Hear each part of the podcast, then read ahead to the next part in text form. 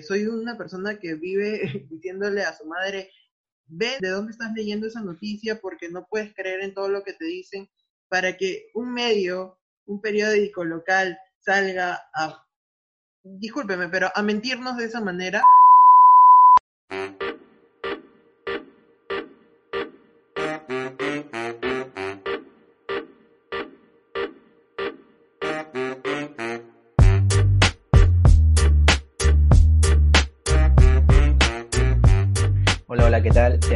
Bienvenidos a otro episodio más de Sin Refrito Podcast, aquí en nuestras casas grabando porque la cuarentena se ha ampliado hasta el 30 de junio, muchachos. ¿Qué tal? ¿Cómo están? ¿Qué tal amigos? Bienvenidos todos a un episodio más. Ya es nuestro tercer episodio grabado desde Zoom y bueno, queremos empezar agradeciendo a todas las personas que nos están escuchando, a los nuevos seguidores que están uniéndose, que están viéndonos a través de YouTube, de Spotify. Bienvenidos y bueno, espero que les siga gustando el contenido que estamos brindando. ¿Cómo están chicos? Gracias a todas las personas que nos, nos están siguiendo, nos están compartiendo nuestros videos, gracias a todas las personas que nos están escuchando desde Spotify, de todas las plataformas. En realidad estamos muy felices de poder llegar de alguna manera eh, con ustedes para poder eh, informarles, para poder traer las primicias.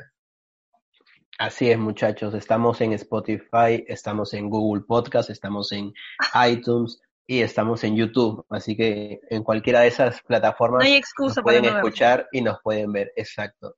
Y justamente lo que les comentaba al inicio de la presentación, se amplió la cuarentena hasta el 30 de junio. O sea, Vizcarra se asó, no que dos semanas, 15 días, pa, de frente, un mes. Opiniones, muchachos. Justo, necesario. La verdad es que yo pensaba que ya íbamos a salir, de verdad, estaba casi segura. Ah, tú fuiste Eh, la ilusa que creyó que, que Vizcarra iba a levantar la No, cuarentena. no, en realidad lo que yo pensaba era... No, no, también.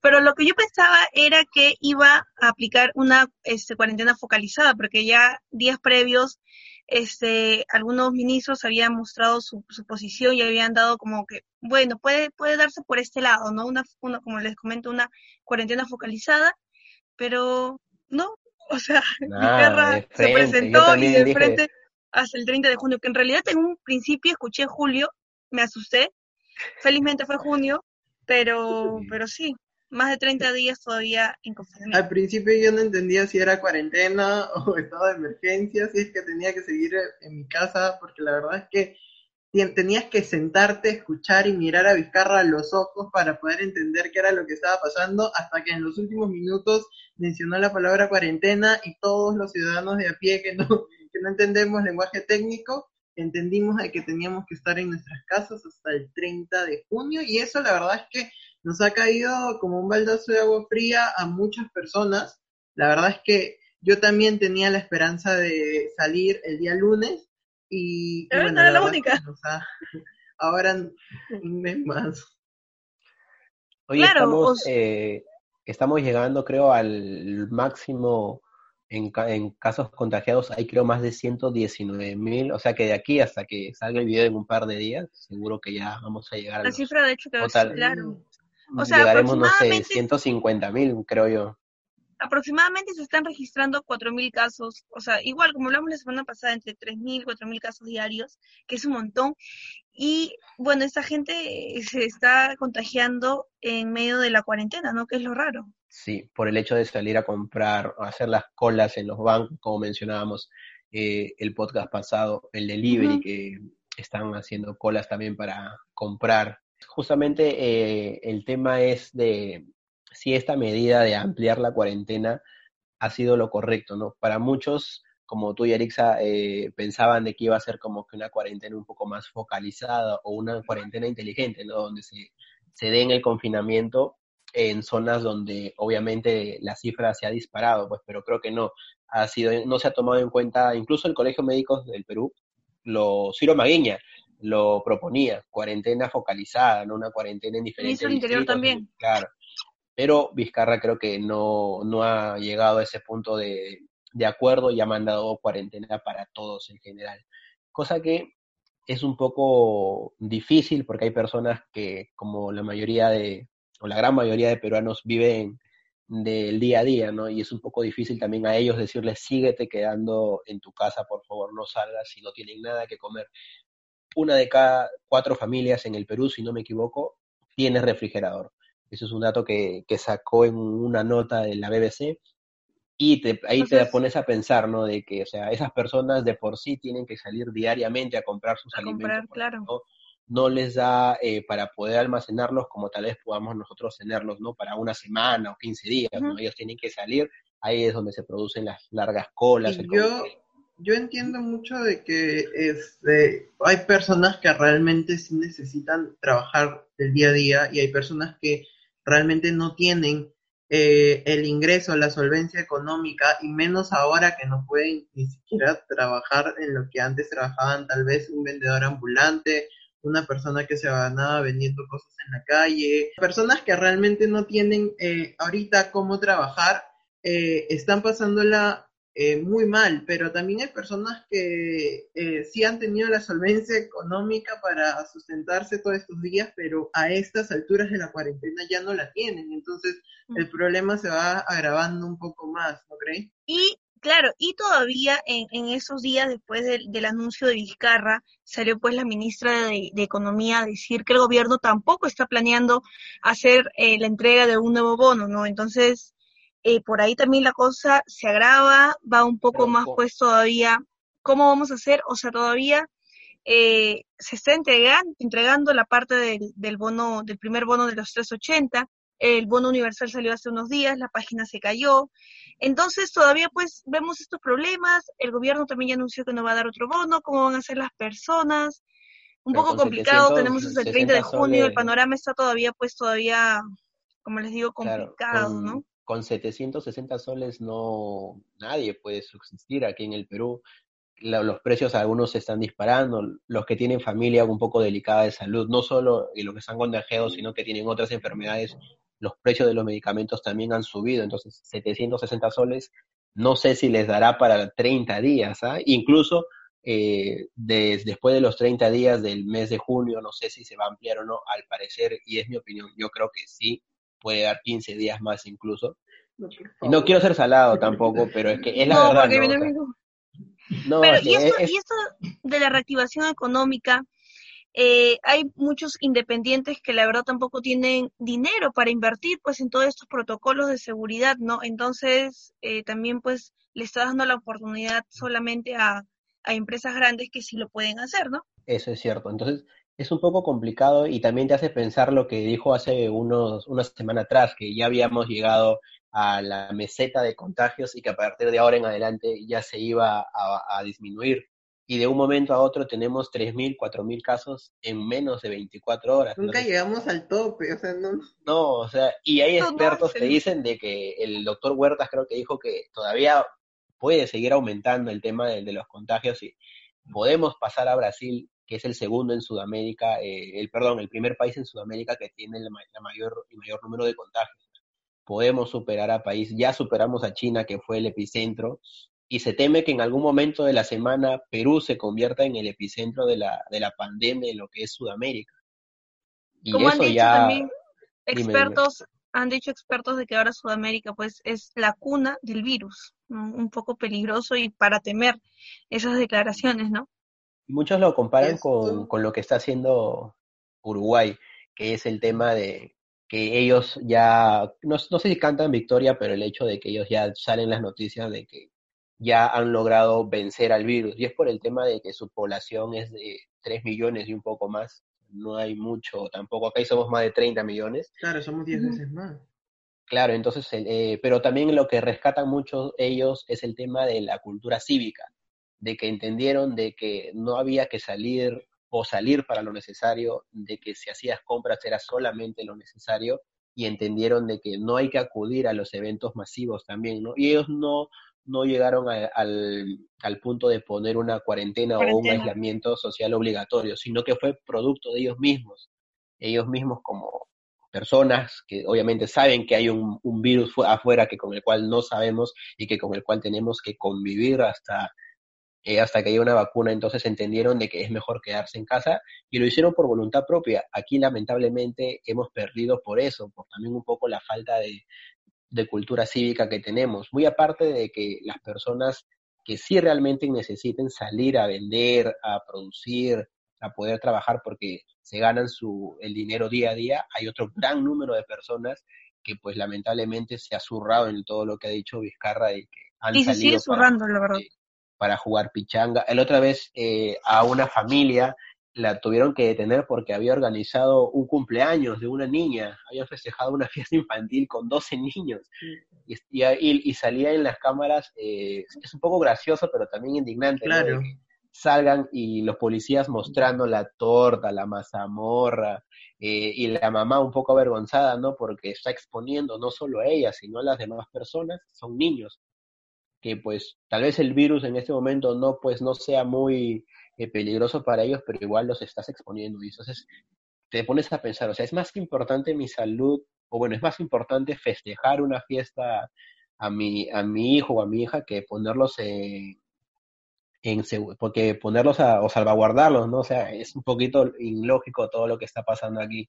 En nuestra cultura tenemos, eh, tenemos muy mal, no sabemos exactamente cuáles realmente deben ser nuestras prioridades. Como por ejemplo, una de las prioridades también del gobierno y de todos nosotros como sociedad es la, la, la salud mental de las personas, ¿no? O sea, estar encerrados ya más de dos Tanto meses tiempo. es perjudicial mucha, para muchas personas que eh, tal vez son nerviosas, tal vez necesitan eh, salir de algún momento, despejarse, no por el puro gusto de salir, sino porque realmente lo necesitan, porque realmente uno ya siente que siente desesperación, el no trabajar, el no el ver la situación como está, el saber, el enterarse de los muertos y todo este tipo de cosas, lastimosamente nos, nos hacen hacen que las personas, que nuestra salud mental se ponga en riesgo. Por eso eh, yo opino y pensé mucho en, en, en la salida que permitió el gobierno a, las- a los menores de edad, los menores de 14, que según el, el decreto de urgencia que se ha publicado el día sábado, eh, todavía se mantiene, ¿no? La salida de menores de 14 años acompañados por una persona mayor. Y, hay- precisando que es decisión de cada padre, pues, ¿no? O sea, Claro, ajá, exactamente. obligatorio. claro.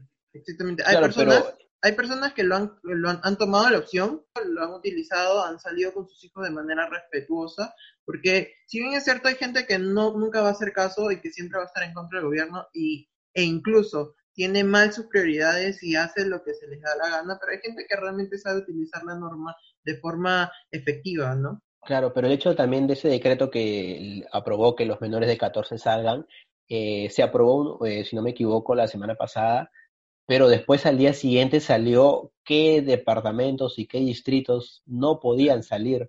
En El caso, por mismo ejemplo, día. El mismo, ajá, exacto. Entonces tú ibas a salir, pero ni, no, ni siquiera estabas enterado de que, ese, de que tu distrito estaba prohibido que salgan los niños, porque el tema del contagio. Por ejemplo, en el Callao no pueden salir algunos, los niños en el tema de, aunque espaciar los 30 minutos. Pero no, yo me enteré, por ejemplo, el mismo día, el mismo 18 que yo decía, bueno, pueden salir los niños, me enteré de que eh, Callao, por ejemplo, no pueden salir. San. Martín. Y así en San Martín, por ejemplo, también. Y así muchas provincias del, del interior del país, varias personas se han enterado, incluso hay personas que ya han sacado a sus niños y después se han enterado de que en su, en su zona está prohibido. Entonces, hay Y es que en realidad de- hay una lista larga, ¿no? Porque estaba Santanita, estaba Caraballo, estaba Callao, estaba... Era casi Comas, toda San Lima, Martín. toda Lima metropolitana. Entonces, regiones también estaban en, Claro, en- en la lista.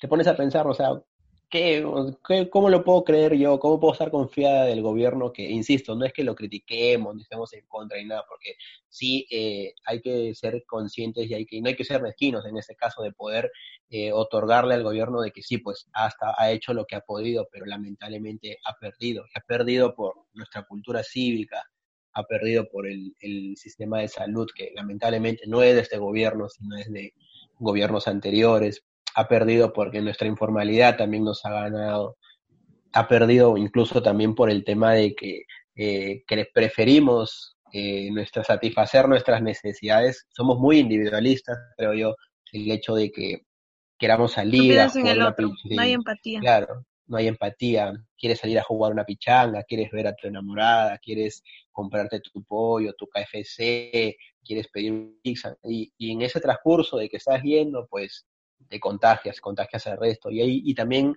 hay personas de que sabiendo de que son asintomáticos y que aún así deben permanecer en casa por el hecho de no manifestar síntomas, han salido, pues, ¿no? Todo eso ha ocasionado de que, pues, hasta creo que se han contratado extranjeros para poder levantar cuerpos, ¿no? Porque ya, pues, las morgues no se dan abasto.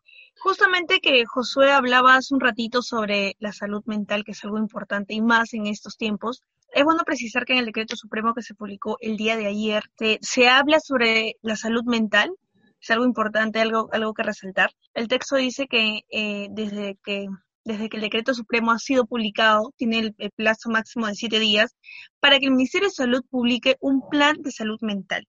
Bueno, aquí todavía eh, solamente han publicado este, este punto y en los próximos días se estará detallando esto, en qué consistirá, pero eh, está bien que lo toquen. Igual hace unos días eh, la Organización Mundial de la Salud habló que el, el, confinamiento, la cuarentena, todo eso de la pandemia, la emergencia por el coronavirus, eh, eh, va a afectar y está afectando a la salud mental de las personas que posiblemente en los próximos días, meses, eh, se pueden presentar más suicidios, que es algo pues como consecuencia de todo esto, ¿no? Entonces es importante y por ese lado felicitar que estén tocando, que estén considerando la salud mental, que es algo tan importante, ¿no? Que también hay personas que tenían sus citas en el psicólogo, por ejemplo, y que se han visto interrumpidos. Eh, igual vemos que algunos han optado por seguir en, sus clases citas en Zoom, online, Claro, pero igual este, igual está bien que, lo hayan tenido tomado en cuenta, ¿no? Entonces, bien por eso. Uno de los temas que se habla ahora es sobre la resiliencia. No sé si han escuchado que todo el mundo menciona esas palabras y es este esa forma, lo que hablábamos en el video anterior de de reinventarse, ¿no? De, hacer, de hacer cosas que antes no pensabas hacer. Entonces, eh, yo creo que hay muchas personas que en esta cuarentena han descubierto talentos o han hecho cosas que antes no, no pensaban hacer, no lo habían pensado. ¿Ustedes saben cómo están llevando? anécdota.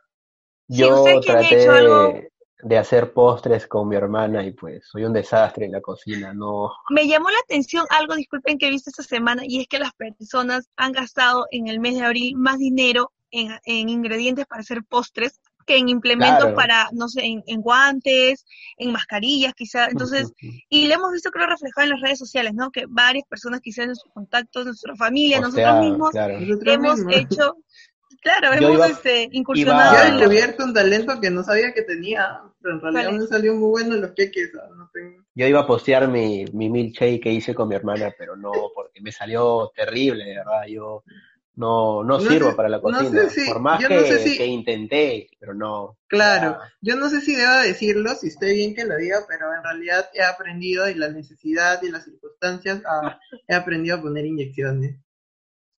No, o sea, mi mamá, mi mamá estudió y ella se pone solita, pero justo. Ah, no me pondría solo, ni fregando me pondría solo. Es un mal que le puedo hacer a otras personas, no a mí. Pero imagínate, ella lo hace sola. Y justo mi tío me decía que yo aprenda para que se lo ponga. Yo le no es difícil, no, forma. No es difícil. Es no, simplemente no, tener miedo. Wow, qué nervios. Saber cuál es el cuadrante, el cuadrante específico para poner la, inyección porque tienes que tener cuidado de que no agarres ningún vaso o el nervio ciático que, que va por ahí, ¿no? Discúlpame, yo sé, yo si mi vida, mi vida corre peligro, no pondría mi, mi vida en tus manos, de verdad. Yo ya lo sé, yo tampoco, en realidad yo tampoco pondría mi vida en mis manos. Quiero un doctor certificado o alguien que Pero al menos... me diga, aunque sea, este, tengo probabilidades de, de 15 capítulos de Grey's Anatomy, no te pases, ¿qué más quieres? Pensé que la había visto en YouTube, jamás que un, en una serie. Otros no es la necesidad, en este, realidad, es la necesidad. Escritores por ahí he visto en, que publican sus posts en Facebook de día 1 en cuarentena, ¿no? día 44 en cuarentena. Otros han escrito su diario. Día 70 en cuarentena. Y me parece bien, pues ¿no? en estos momentos hay que distraer la mente, ¿no? Otros están llevando sus cursos de online, de, de fotografía, de diseño.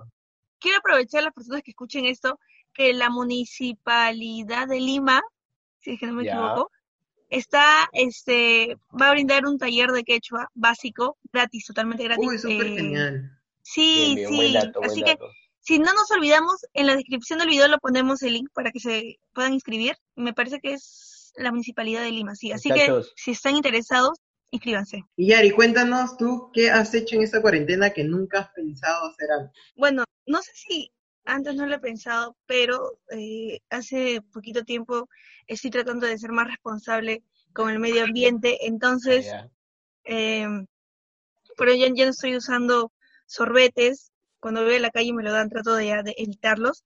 Y lo que he hecho en esta cuarentena ha sido hacer mi coladrillo, que, bueno, no sé si saben, pero es eh, poner en una botella residuos que no, ajá, que no se van a degradar, que Ajá, entonces, este, hacer que la botella sea tan compacta para que se, que se pueda usar como un ladrillo. Entonces, este, acá, hablé con mi familia, la que se comprometió fue mi mamá y con ella hemos empezado y llevamos cuatro ecoladrillos.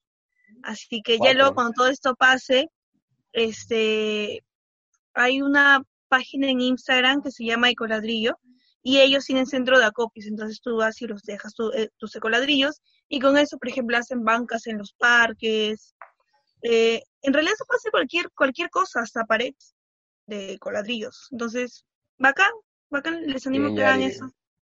Bien, ¿no? En vez, de estar, en vez de estar poniendo en riesgo la salud de la gente como yo. Pero, ¿saben? Por ejemplo, con eso del, del, del delivery, la verdad es que yo pedí pollo la semana pasada y me dieron mi boleta en una bolsa. Entonces, es como que estamos usando... Sí, sí, estamos ahí.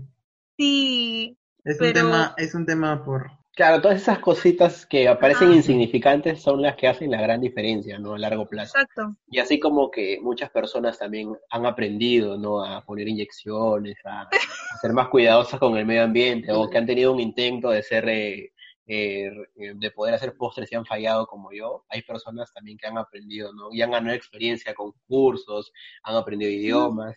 Y hay otras personas que también han perdido, y han perdido en el amor, Yarixa, ¿sí o no? Y han perdido en el amor Yaritza. no, me refiero a que le, doy paz a ella para que ah, comente, ¿no? Por ejemplo, ah, claro, pues no es que me refiera a, ella textualmente, no, no, no. No, es que creo que el tema de las relaciones es un poco complicado para todos los que tienen novios o salientes, creo, ¿no? El tema de, bueno, hay algunos que están pasando pues en pareja, pero otros no, así que un poco complicado y creo que a echarle ganas, ¿no? 30 días más, bueno, creo que, podríamos hablar, este, como ya lo hemos planteado, con una sexóloga, porque seguro muchas personas tienen preguntas ah, que al respecto, entonces creo que sería un buen tema. sería un buen tema, claro, o sea, ¿qué puede pasar después o qué, qué es lo que le espera después ¿no? de la cuarentena? O sea, igual tenemos que hacer con medidas de seguridad, pero en ese tema, ¿cómo, ¿cómo haríamos, pues, no?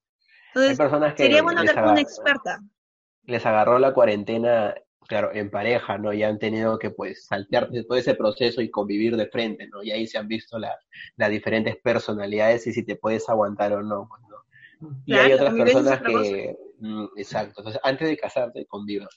Eso es algo que siempre he pensado. Y hay personas que también estaban iniciando una relación y pues las agarró la cuarentena y ¡pah!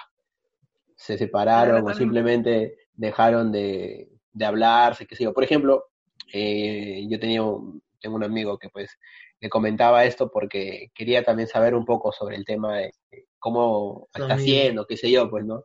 No, o sea, sí, sí, yo, yo, yo no, pues yo estoy solo, triste. y le, dije a mi amigo, todo emo, todo emo, y le dije a mi pata, este, oye, ¿cómo estás haciendo, no? Este, porque recién has empezado o estás saliendo con esa persona, pero cuando agarró la cuarentena, son ya más de 60 días, tres meses ya con todo junio, ¿no?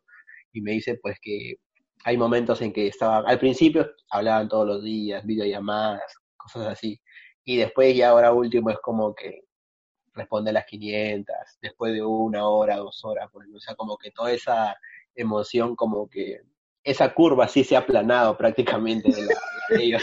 Entiendo que cuando una persona no está cerca a, a su pareja, eh, siempre está esta conexión del por teléfono, ¿no? Pero no todas las personas vivimos pegados a nuestros teléfonos. Hay personas que realmente, aunque parezca mentira, parezca mentira decirlo en siglo XXI, pero hay personas que realmente eh, llegan momentos en el que se olvidan del teléfono, ¿no?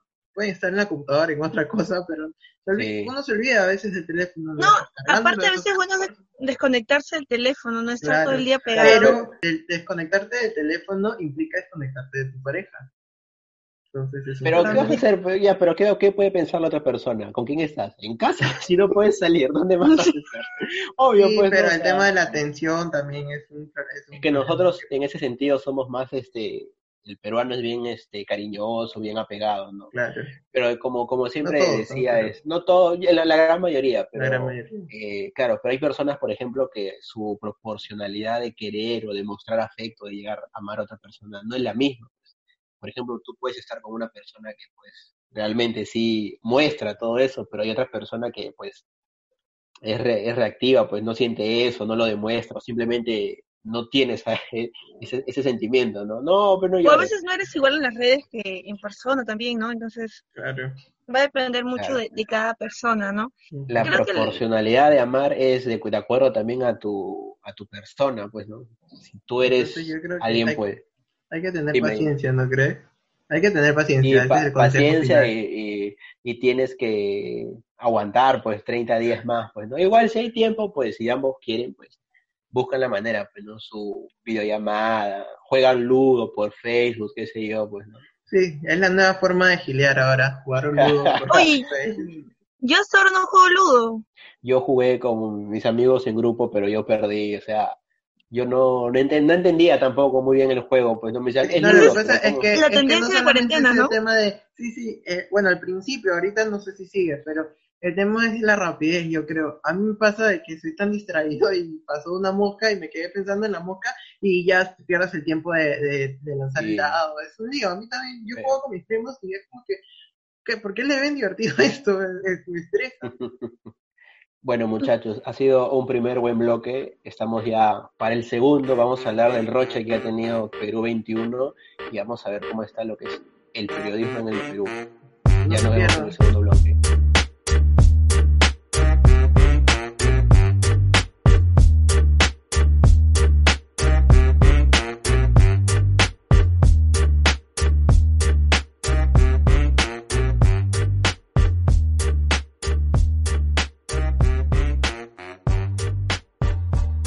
Bueno, regresamos al segundo bloque del Sin Respeto Podcast, este que está grabado así, falso. Está grabado desde nuestras casas por Zoom, ojalá que no se corte la, llamada.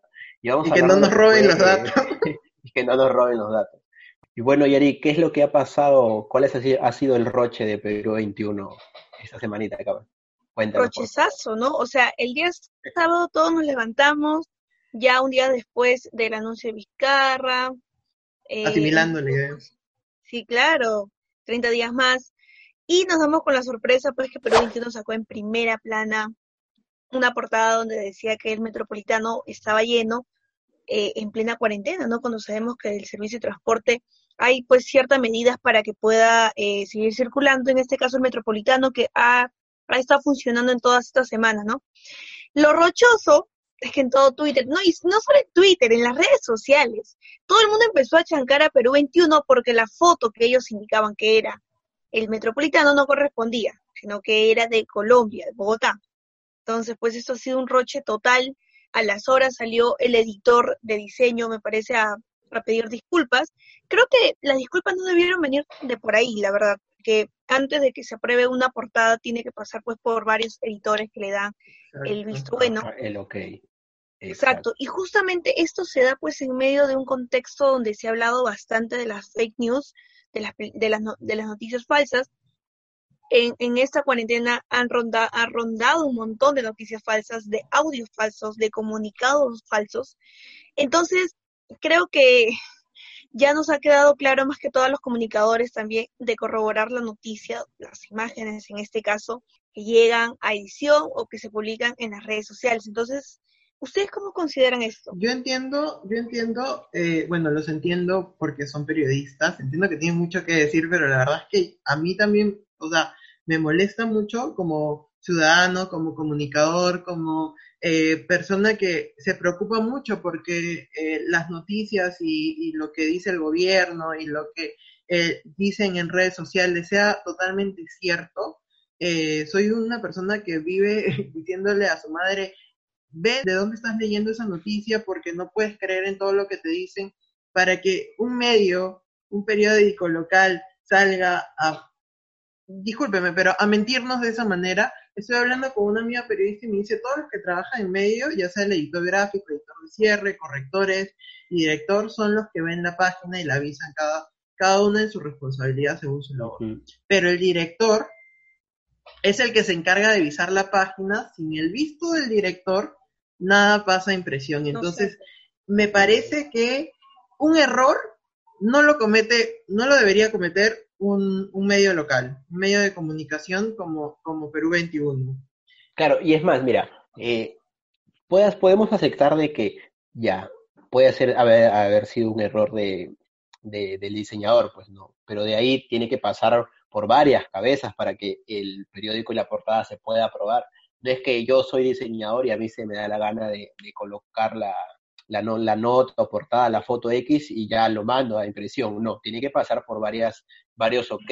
Yo creo que se puede equivocar uno, pero que se equivoquen dos, tres personas, ya eso sí te, te dice mucho. Y algo que nosotros eh, nos estamos dando cuenta es de que aquí la carrera, o yo siento que la carrera se está desprestigiando mucho, la carrera de periodista. ¿Por qué?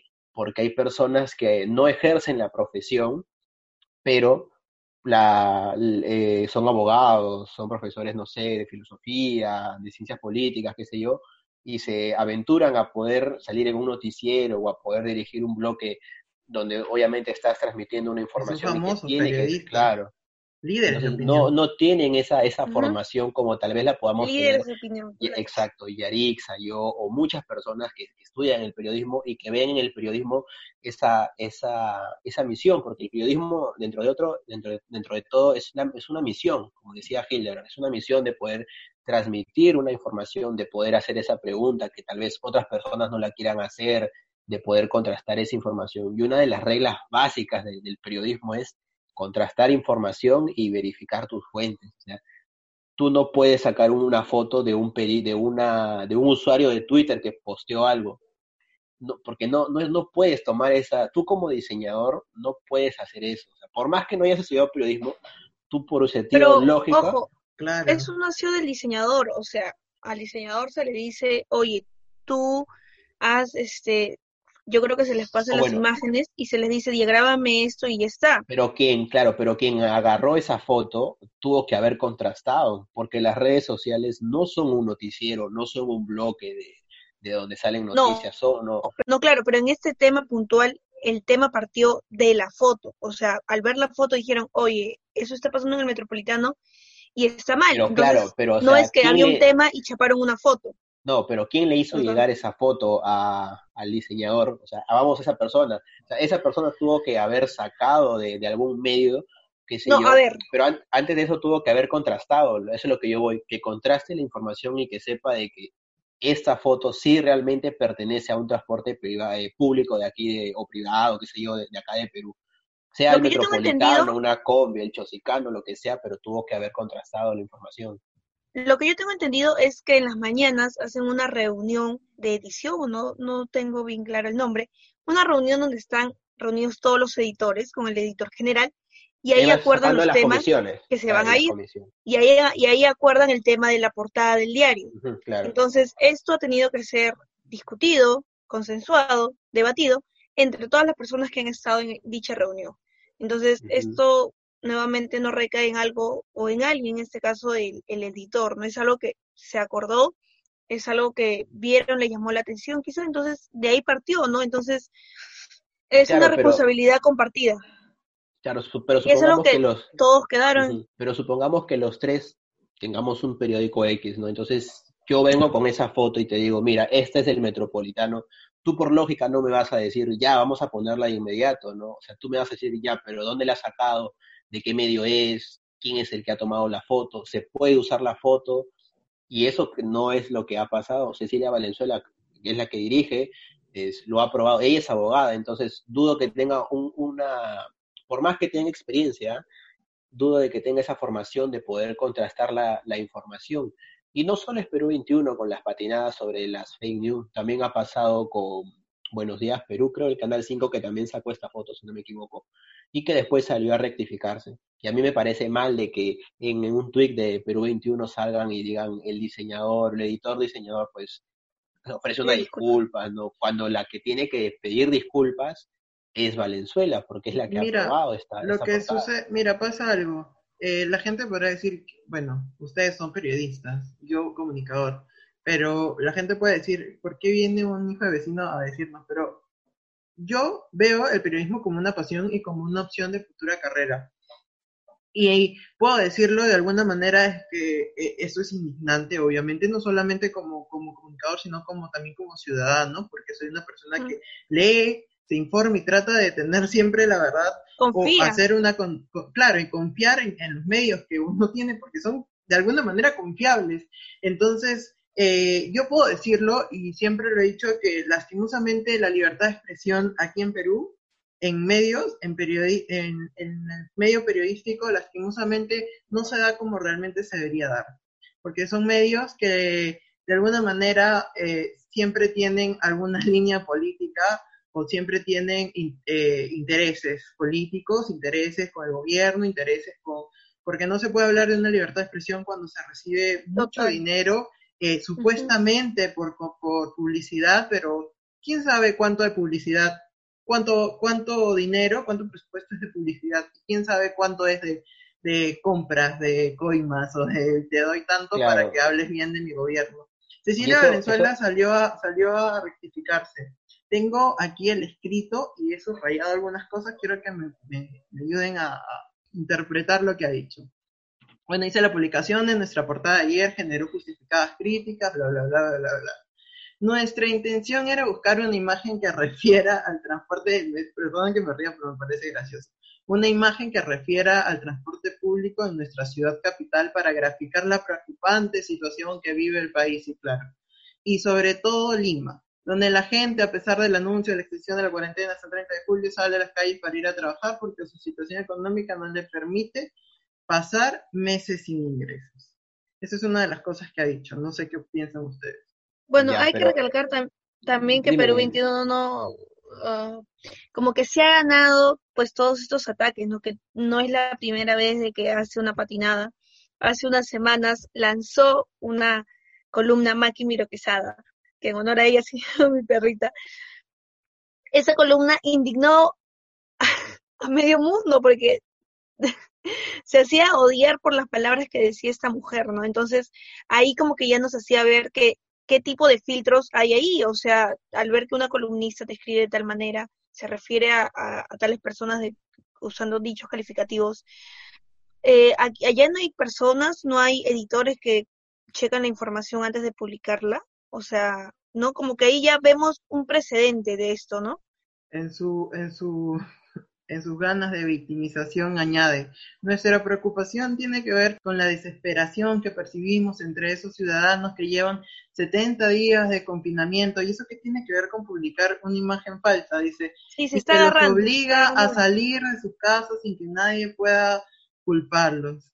Eso es algo que me llama mucho la atención. Queremos aclarar que detrás de la confusión que hay y que llevó a publicar una imagen que no corresponde a nuestra ciudad. No se esconde ninguna crítica al funcionamiento actual del metropolitano y que, por cierto, opera en estos difíciles días con elevados estándares.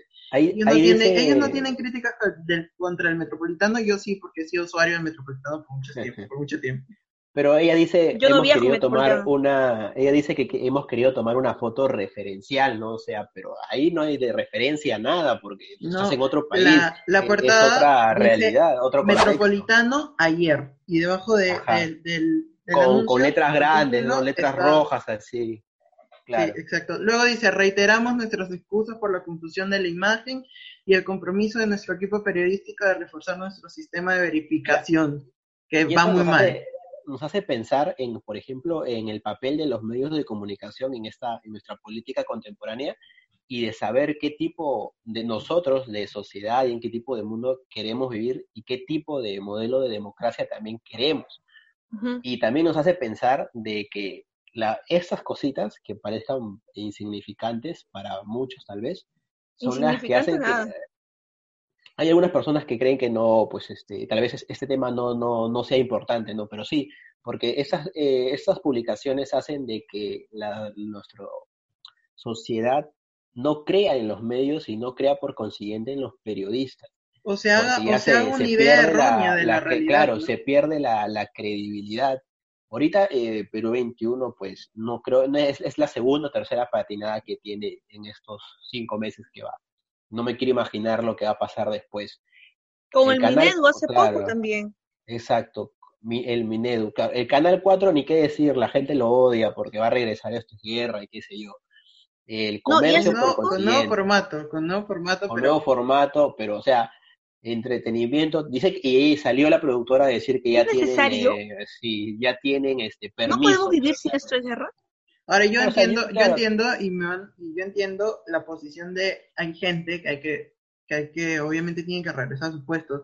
No, la, no Nicola Porchela, no Angelizaga, sino este, asistentes de producción, productores técnicos, productores ejecutivos. Hay mucha, mucha gente A ellos los puedes reagrupar dentro de todos la parrilla de programación que tiene, o sea. Eh, lo que pasa es que ahorita. salen en los eh, chicos reality que ganan 12 mil, 13 mil soles o dólares, qué sé yo.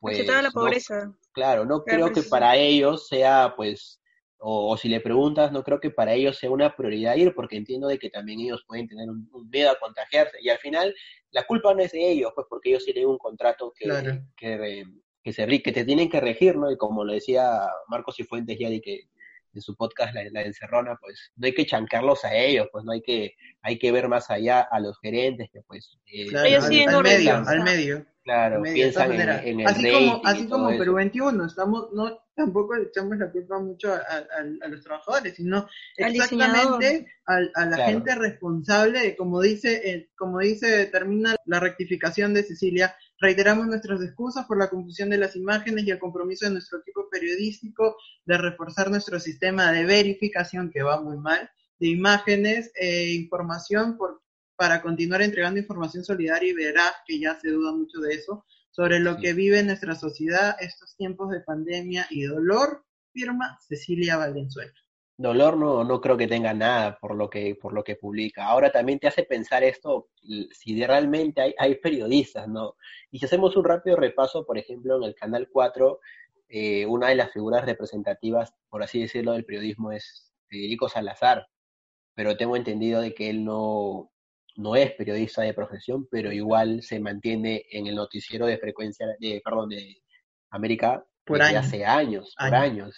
Y él tampoco es que sea, claro, o sea, que él tampoco es que sea alguien, pues, ese, periodista que tal vez por ahí sea incisivo o, que saque algo a la luz, no, no, no hay eso, y eso es lo que mucho creo no hay investigación.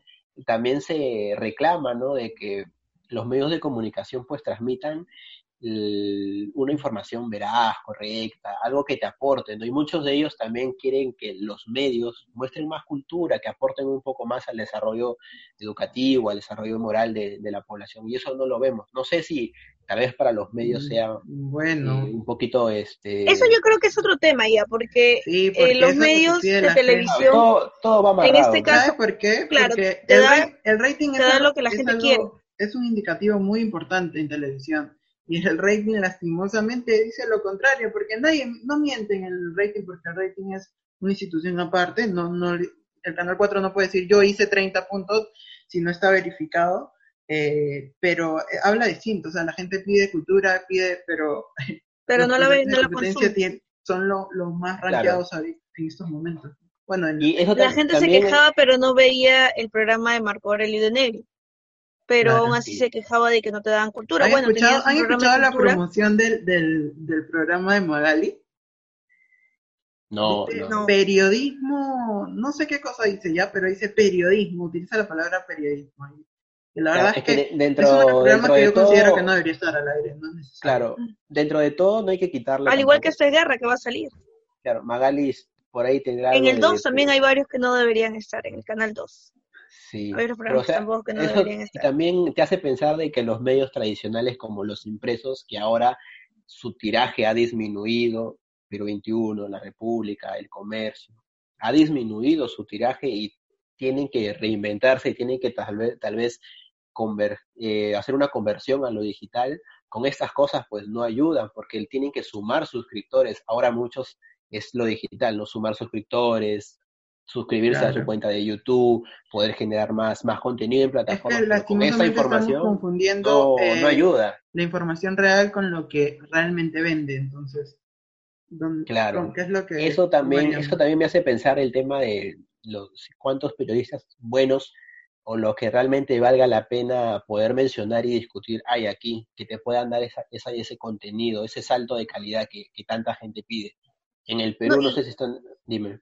Todos se van, me gustaría recalcar algo que dijiste hace un momento y es que este problema de, Perú 21, esta patinada, no solamente involucra a Perú 21, sino que también a un montón de periodistas que lamentablemente nos vemos eh, metidos en un saco, ¿no? Como siempre dicen, no, hay periodistas que, que, son morbosos, por ejemplo, que no hacen bien su trabajo.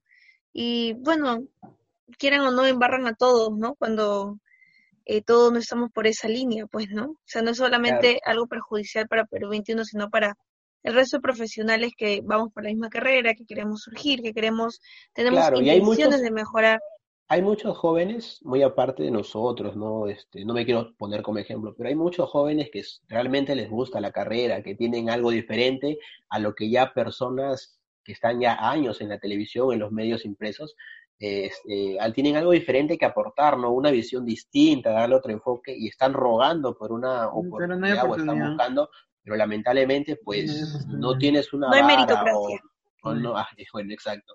Si no tienes un contacto por ahí, es difícil. Pasa, lo que... Mira, y pasa en todos los medios. No hay meritocracia.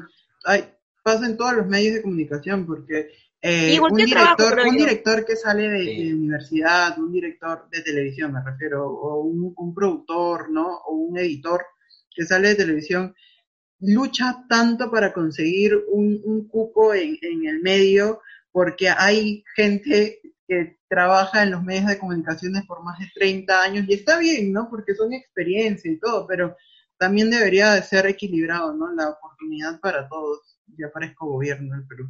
sí, pero... y eso también pone a pensar, te, pone a pensar el hecho de tener también buenos periodistas en todas las ramas, ¿no? Por ejemplo, si alguien se quiere, un periodista que se quiera dedicar a, la política, pues tiene que saber manejar todo eso. Y hay un énfasis que quiero hacer en, el periodismo deportivo, que muchas veces yo tenía planeado un poco seguir esa, esa rama, pero a la vez me di cuenta de que por aquí muchos, no sé si, si, no quiero sonar tampoco anticuado o malo o alguien que pues está por encima de los demás para nada, pero siento de que el periodismo deportivo aquí en el Perú también es algo que pues, estamos careciendo mucho. Sé que es otro tema, pero también quiero, quería Una persona que realmente comente eh, comente y aporte al, periodismo deportivo y al deporte. No solo el fútbol, no so que claro, claro, realmente de, varios temas, ¿no? de varios deportes y que... Ahorita solamente hay puros hinchas de fútbol comentando en televisión o, en los medios. Y de eso se han hecho una carrera de más de 10 años, ¿ah? Y no digo que esté mal, pero hay que cambiar un poco también la, visión, porque hay, Yo creo que... hay eh, generaciones que vienen atrás que pues quieren aportar muchísimo, ¿no? Esto nos lleva como ciudadanos, esto nos lleva como ciudadanos tratar de, como consejo, ya tipo cerrando esta idea, eh, a realmente verificar la información que tenemos en nuestras manos, ¿no? En este mundo, en esta era de la digitalización, todos tenemos información, estamos bombardeados de información por todos lados, ¿no? Por las redes sociales, por la televisión, y, y algo muy importante es que tenemos que verificar bien Así, sea, así no seamos periodistas, debemos verificar bien la fuente de la información. Y para los consejos de los futuros periodistas, hay páginas en Internet que te permiten también hacer el fact-checking, que es ese, contrastar la información para saber que, si es verdadera, si es falsa, y que entiendan los medios de comunicación en general, ya sean los canales televisivos, impresos, de que nosotros, la sociedad o los peruanos, no somos un rebaño que pueden manejarlo a su antojo y que pueden poner una portada falsa o que pueden sacar un programa pues, que no esté por debajo de los estándares. No somos un rebaño que pueda estar así guiándolos o distraerlos por todos lados, porque nosotros podemos también exigir podemos exigir nosotros también un salto de calidad y podemos exigir una información que sea verdad y eso es lo que la gente se está eh, está exigiendo, y más en estos tiempos que necesitamos estar todos en una sola línea, ¿no? El gobierno, los medios, eh, la ciudadanía, pues, pero parece que cada uno está por, por, el, por el lado equivocado, muchachos. Ha sido un buen bloque este. Sí, Sí, amigos, yo también, para ir, para ir cerrando este tema, no hay primeras y segunda, hay que estar atentos con Perú 21. Hace poco también se vio un comportamiento extraño contra Matu Faruk, eh, que él aceptó que tuvo un desacierto pues en eso de, de la salida diferenciada Ah. entre hombres y mujeres, pero vimos un comportamiento, como les decía, de Perú 21 en continuar atacándolo, entonces, como les digo, no hay que quitarles el, no hay que quitar el ojo al diario, y eh, si les sirve, en, en la República hay una sección de verificación también de noticias fake news. Entonces, quizás si es que les puede servir para verificar, ¿no? Como ustedes han mencionado, para que no nos dejemos llevar. Ya se dieron cuenta que hasta los medios más serios Ujú. tienen patinadas, entonces, sálvese quien pueda, eh, hay que estar atentos a todo. Y también para que entiendan un poquito más el contexto de cómo se está desarrollando, no solo aquí, sino a nivel global y anteriormente hay un ensayo que se llama El control de los medios de comunicación de Noam Chomsky, que también lo pueden leer y puedan entender un poquito más de lo que se trata. Ya vas, y una cosa más, vas a caer, Richard este, Swing. 170 mil soles te estás llevando por, por conferencia de Ministerio de Cultura ya canceló el contrato y la pero se ministra ha estado dice que llevando todo este dinero. Dime. y la ministra de Cultura recién va a empezar la investigación cuando tú deberías investigar a una persona antes de contratarla. Yo quiero que ganar 170 mil soles y hacer una conferencia por Zoom, lo- de lo más tranquilo en mi casa. Pero bueno, queremos, ha sido un, pero un bueno. buen bloque. Sí. Bueno chicos, aquí ya llegamos al final del programa. Espero que les haya servido lo que hemos hablado hoy día. Muy interesante, temas variados como siempre. Eh, recordarles, que, recordarles que nos ayudan muchísimo recomendándonos temas, cosas que quisieran que nosotros hablemos en los próximos episodios. Y los chicos les van a dar las redes sociales. Nos pueden seguir a cada uno de nosotros en, en Instagram, como yo estoy como Josué Mendoza B. Yari, ¿tú? Ah, ya, como Yaritza Díaz 9. Perfecto. Y yo estoy eh, como Yair-G28 y también puedes seguir las redes de Siempre Escrito Podcast en Instagram, Facebook, YouTube. Estamos también en Spotify, estamos en Google Podcast y también en Apple Podcast. Así que pueden escucharnos en cualquiera de esas plataformas. Nos estamos viendo en una próxima edición. Chau, chau.